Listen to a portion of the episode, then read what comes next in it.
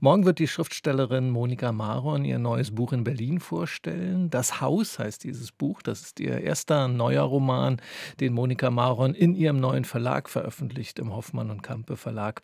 Drei Jahre nachdem sich der S. Fischer Verlag nach fast 40 Jahren Zusammenarbeit von Monika Maron getrennt hat. Und jetzt ist die Schriftstellerin zu Gast hier auf RBB Kultur, was mich sehr freut. Seien Sie willkommen. Danke, freut mich auch. Dieses Buch Das Haus, das erzählt von acht älteren Menschen, die zusammenziehen in einem Haus auf dem Land in Brandenburg. Die sind alle so Ende 60. Ist das jetzt Ihr gefühltes Alter, Ende 60? Also errechnet sind Sie ja 82. Nein, äh, nein, ich wollte Leute, die noch keine Greise sind, aber Rentner. Also die aus dem Arbeitsleben ausgeschieden sind. Und da bot sich dieses Alter an weil die Leute sind ja in dem Alter meistens noch ziemlich vital und fröhlich. Und so ist es dazu gekommen, dass die so um die 70 sind.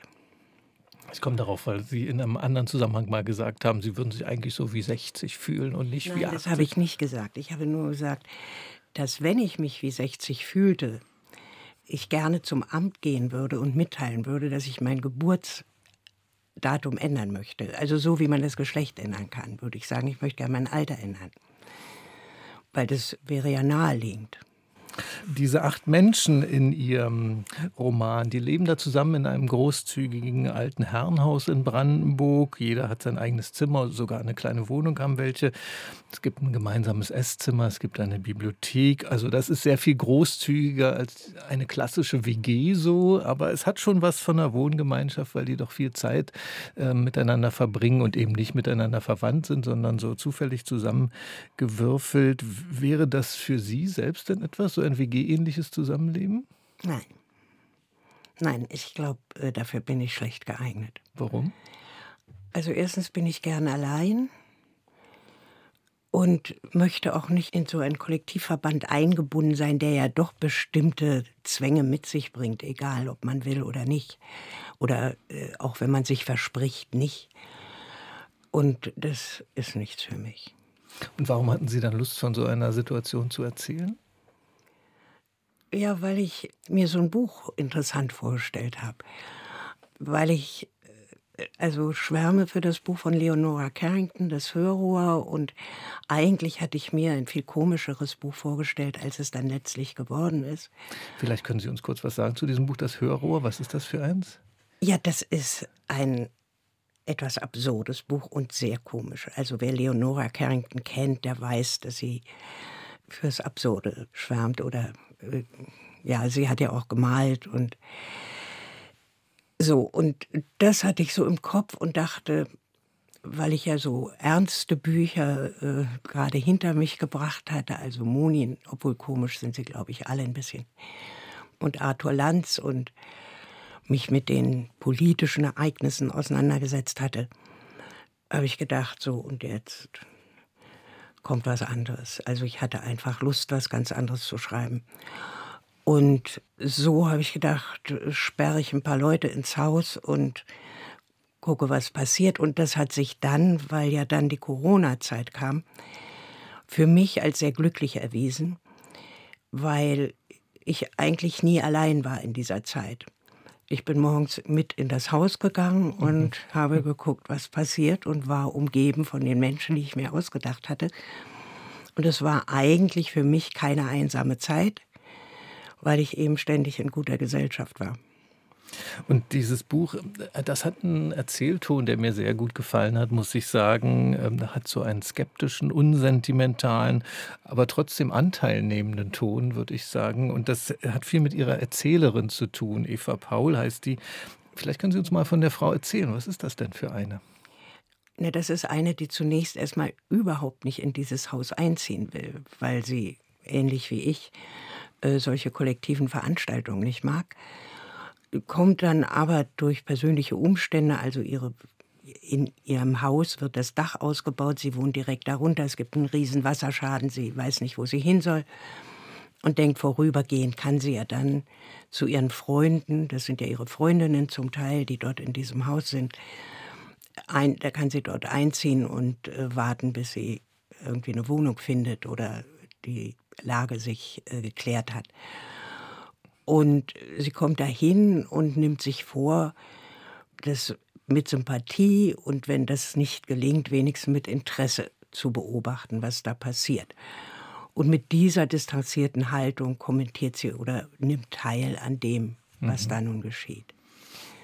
Diese Eva ist auch skeptisch ähm, oder vielleicht auch sehr abgeklärt in Bezug auf sich selbst. Ähm, so scheint es, denn die sagt mir mal über sich, jetzt habe ich die genaue Formulierung nicht mehr im Kopf, aber so sinngemäß, sie sei nicht mehr neugierig auf sich selbst, weil sie sich sie schon zu gut sich nicht mehr für sich selbst, ah, ja. Weil sie sich schon zu gut kenne. Ähm, ist das aus Ihrer Sicht eigentlich schlimm für einen Menschen, wenn man nicht mehr interessiert ist an sich selbst? Äh, nein, eigentlich nicht. Also vorausgesetzt, man weiß was über sich. Also wenn man sein Leben lang nicht über sich nachgedacht hat, dann ist das ein Manko. Aber wenn man genug über sich nachgedacht hat, kann man sich eigentlich auch den anderen Menschen verstärkt zuwenden. Das ist dann interessanter. Mhm. Und als Sie dann die anderen sieben Figuren rund um die Eva entworben haben, also die sieben, die auch in diesem Haus äh, leben, ein Königspudel gehört auch noch dazu, auch eine wichtige Figur. Bei diesen sieben haben Sie dann da geguckt, dass Sie da möglichst unterschiedliche Charaktere zusammensperren, dass da auch Reibung entsteht und Erzählstoff? Ja, das weiß ich gar nicht so genau, um ehrlich zu sein. Man musste ja auf so vieles achten. Also erstmal ist es ja klar, dass die eigentlich alle irgendwie zu einer sozialen Gruppe gehören, weil sie waren ja vorher schon zum, befreundet. Und äh, es ist eigentlich naheliegend, dass sie, dass sie ähnlich äh, sich in der Gesellschaft befinden. Also äh, habe ich eine Tierärztin, eine Buchhändlerin, ein Physiker, ja. Und natürlich denkt man, Erstens, es müssen verschiedene Berufe sein. Man will ja nicht nur lauter Künstler oder so. Dann habe ich überlegt, wen kenne ich, wer kann mich beraten. Also eine Buchhändlerin, die ich gut kenne, ein Tierarzt, den ich gut kenne. Also wo man so mal nachfragen kann, ob das stimmt, was man da sich so denkt. Dann mussten es Männer und Frauen sein, wobei mir eben mehr Frauen eingefallen sind als Männer, wie man sieht. Das sind ja drei Männer nur. Aber über die Charaktere habe ich eigentlich erst beim Schreiben so richtig nachgedacht. Das ergibt sich ja dann aus, dem, aus der Handlung, die, die ja nach irgendeiner Auseinandersetzung oder Verhältnissen verlangt. Und äh, eine wichtige Rolle neben den Charakteren, neben diesen Figuren spielt auch eine Naturgewalt in ihrem Buch, nämlich das Feuer. Es brennt dreimal in dem Roman. Einmal ziemlich zu Beginn, da brennt Notre Dame, die Kathedrale in Paris. Also das ist dann der 15. April 2019. Und im Sommer 2019 brennt der Wald in der Nähe von Bossin. Das ist dieses fiktive Dorf. Und am Ende rückt das Feuer noch mal näher heran. Aus Ihrer Sicht, welche Rolle spielt denn das Feuer in dem Roman? Naja, es fing eigentlich alles erstmal mit Notre Dame an. Da wusste ich noch nicht das andere alles. Und da ging es mir vorwiegend darum, am Anfang des Buches äh, auch klarzumachen, wann es überhaupt spielt. Und wichtig war für mich, dass es vor Corona ist da war eben der 15. April 2019, das war ja ein großes Weltereignis sozusagen. Und ich dachte, das weiß dann jeder, wir sind im Jahr 2019. Und dann ist es ja so, dass man im Internet alles findet. Sie finden für jeden Tag das Wetter vom Jahr 2019. Und ich habe dann immer geguckt, was ist eigentlich los? Ich bin in dem und dem Monat, was ist passiert? Und es gab den großen Brand von in Lübten. Mhm. Und dann habe ich gedacht, das ist gut. Und also für meine Geschichte ist das gut. Und daraus ergab sich dann logisch der dritte Brand. Ich muss dazu sagen, dass ich am Anfang, wenn ich schreibe, nicht weiß, was passieren wird. Ich weiß ungefähr das Ende. Mhm. Aber wie ich da hinkomme, weiß ich nicht. So. Also dieses Feuer, die Waldbrände, das ist eine bedrohliche Seite auch der Natur, die da in Ihrem Buch eine wichtige Rolle spielt. Es gibt aber auch eine andere Seite der Natur, ähm, eine Begegnung dieser Skeptikerin Eva, die eben da gar nicht raus will aufs Land eigentlich. Äh, die begegnet einmal einem Reh in einer besonderen Situation. Das Reh hat es auch auf den Umschlag des Buches geschafft, ja. da ist auch ein Reh drauf. Was begegnet dieser Eva denn da mit dem Reh? Ja, da ist sie überwältigt, äh, auch von der Natur. Also das passiert ihr ja öfter in dem Buch. Das ist etwas ganz anderes. Es ist etwas Geheimnisvolles, weil es kommt und es geht auch wieder und es hat irgendwie eine Andacht. Das war dieser Moment. Sie geht ja dann nochmal und hofft, dass sie das Reh trifft. Da kommt es aber nicht. Es äh, ging eigentlich um, um dieses Jenseits der Menschen äh, etwas zu finden, was eben etwas Märchenhaftes oder Schönes von ganz woanders her ist. Das hat natürlich auch was Tröstliches, eben diese Begegnung mit der Natur, mit dem Lebendigen. Es gibt aber auch allerhand Untröstliches in Ihrem Buch. Also es ist kein Buch der Versöhnung mit dem Älterwerden. Oder was würden Sie sagen? Naja, das ist ja auch schwierig. Also erstmal vereint diese Gruppe ja die Todesnähe. Also man kann noch 20 Jahre leben, aber kann auch schnell gehen. Und dann, was das vielleicht deprimierende am Alter sein kann, für manche Menschen vielleicht nicht. Die glauben, sie hatten ein total erfülltes, richtiges Leben. Aber man kann ja nichts mehr ändern. Äh, man kann die Entscheidungen nicht zurücknehmen, man kann die Fehler nicht zurücknehmen. Es lässt sich nichts mehr korrigieren nach vorne. Wenn einem das 30 äh, Jahre vorher passiert, dass man einen großen Fehler in seiner seinen Entscheidungen entdeckt, kann man sagen, das mache ich noch mal anders, mache ich noch mal neu. Aber das ist in dem Alter vorbei. Es ist so gewesen, wie es war. Und darin liegt natürlich ja sowas Entsagungsvolles dann eben auch. Wir werden gleich weiterreden, Monika Maron, über Ihr Buch und über Sie selbst, über Ihren Roman Das Haus. Wir hören mal ein Stück Musik zwischendurch, ein Stück von Peter de Graaf. The Wizard heißt das.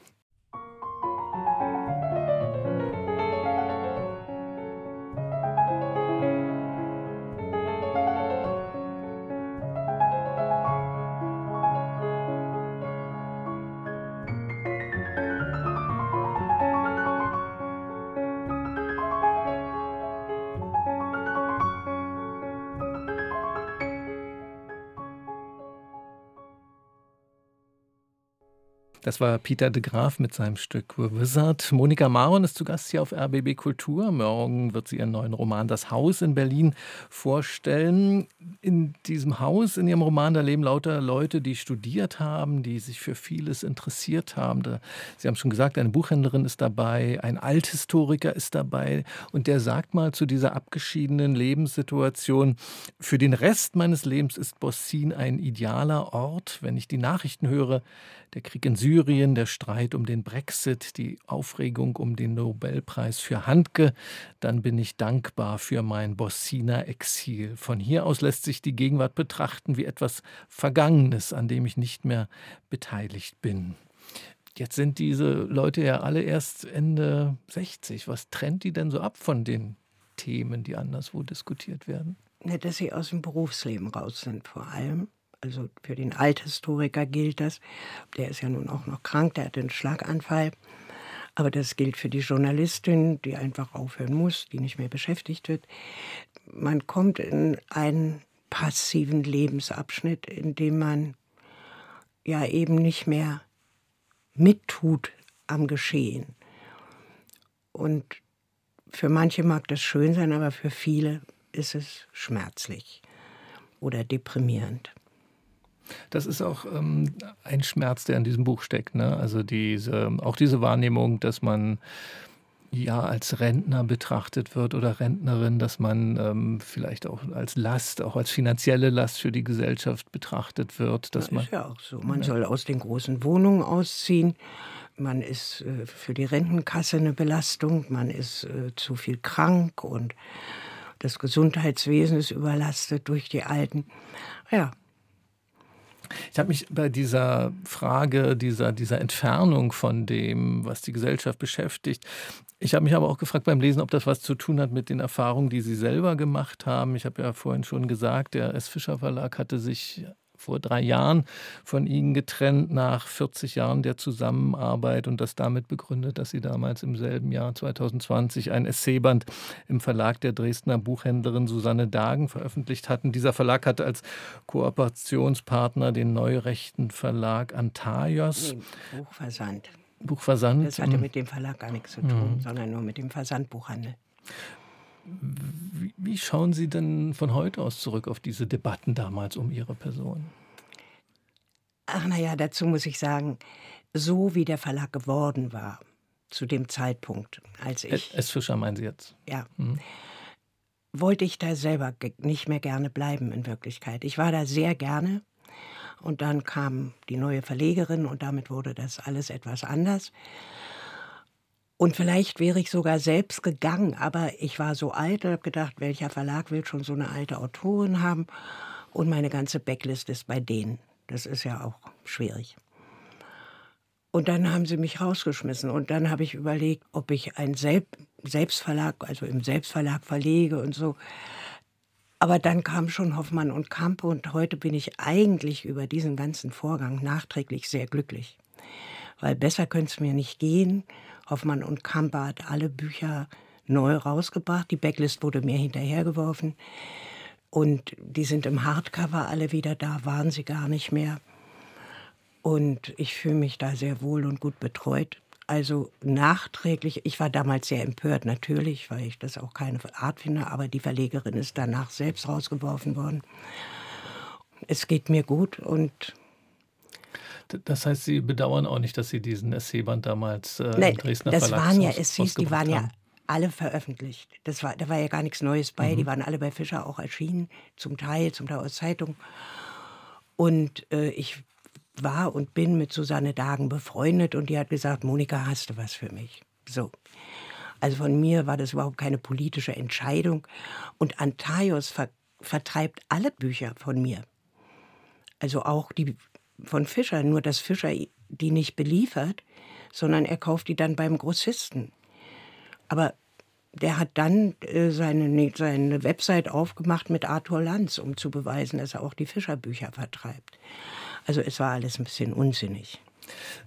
Sie haben, was Ihre politische Position angeht, haben Sie in einem Essay 2017 mal geschrieben, links bin ich schon lange nicht mehr. Und äh, Sie haben auch geschrieben, ich dachte immer, ich sei liberal, aber im Fernsehen und in der Zeitung sagen Sie, ich sei rechts und nun zermartere ich mir das Hirn. Hat denn dieses Zermartern etwas gebracht? Wissen Sie jetzt, wo Sie politisch hingehören? Ja, da, wo ich immer war. Also links war ich wirklich schon ganz lange nicht mehr, aber liberal war und bin ich immer. Und alles, wofür man mich als rechts beschimpft hat, steht heute in der Zeitung als die allgemeinen Themen dieser Regierung, mit denen sie nicht fertig wird. Also ich habe nichts gesagt, was nicht heute allgemeines Diskussionsthema ist. Ich warte immer auf den Satz, den mir jemand sagt, der nachweislich rechts wäre. Ich habe über den politischen Islam geschrieben, und äh, der ist ja wichtiger denn je, wenn man jetzt weiß, was in Israel passiert und was hier auf den Straßen passiert. Und ich war gegen Gendern, das bin ich immer noch, aber das sind 80 Prozent der Bevölkerung, die können ja nicht alle rechts sein. Also. Und bei Ihrem Nachdenken über Ihren politischen Ort spielt da eigentlich auch eine Rolle, dass Sie ja die meiste Zeit Ihres Lebens in Ostdeutschland gelebt haben und dass auf Ostdeutsche anders geschaut wird? Die meisten Zeit. Zehn Jahre war ich erstmal im Westen. Ich bin ja in Neukölln geboren und da die ersten Jahre zur Schule gegangen. Dann ist meine Mutter mit mir in den Osten gezogen. Und dann bin ich 80, 88 gegangen. In den Westen ist ja auch schon wieder lange her. Also ich glaube, wenn man das zusammenzählt, ist es bestenfalls halbe halbe oder so. Also Ihre ostdeutsche Herkunft spielt da für Sie keine Rolle, oder? Doch, spielt natürlich eine Rolle, weil das ja Erfahrungen sind, die man woanders nicht machen konnte als im Osten. Und daran fühlt man sich zuweilen erinnert. Ja, darum verstehe ich auch, dass die Ostdeutschen auf manche Dinge sensibler oder heftiger reagieren als im Westen, was ja aber auch offenbar langsam aufhört, wenn man sieht, was, wie die AfD im Westen zunimmt. Und als das Ganze so hochkochte, diese Auseinandersetzung um Sie, hat das auch mal zu so einem Gedanken geführt, ich, ich höre damit auf, in die Öffentlichkeit zu gehen mit meinen Büchern, mit dem Schreiben überhaupt? Nö. Nein. Nein. Also zumal ich mir aus diesen Vorwürfen wirklich gar nichts mehr mache. Also die erreichen mich nicht. Weil ich weiß, wie ich denke, ich weiß, wie ich bin. Und wenn sich da Leute an mir abarbeiten, halte ich das für deren Problem und nicht für meins. Und zu Ihrem neuen Roman, ähm, ich habe mir die Rezension angeguckt, die ich jetzt erreichen konnte. Ihr Buch wird sehr freundlich aufgenommen, würde ich sagen. Oder wie, wie nehmen Sie die Aufnahme des Romans ja, doch, wahr? Freundlich wird es aufgenommen. Manchmal habe ich das Gefühl, auch ein bisschen irritiert. Also Sie denken, jetzt hätte wieder sowas kommen müssen wie Monin und Arthur Lanz. Also politisch krawalliger. Ja, wobei ich ja davor völlig andere Bücher geschrieben habe, so dass man eigentlich nicht äh, sagen kann, ich hätte immer so geschrieben. Das waren die beiden Bücher und davor war Ach Glück und Endmoränen und Zwischenspiel. Also die waren auch nicht so. Und also eigentlich mache ich da weiter, wo ich vor Munin und Arthur Lanz aufgehört habe. Ja. Da weiter mit dem Roman Das Haus, der neue Roman von Monika Maron im Verlag Hoffmann und Kamp ist der erschienen. Frau Maron, vielen Dank für den Besuch hier. Ich danke Ihnen.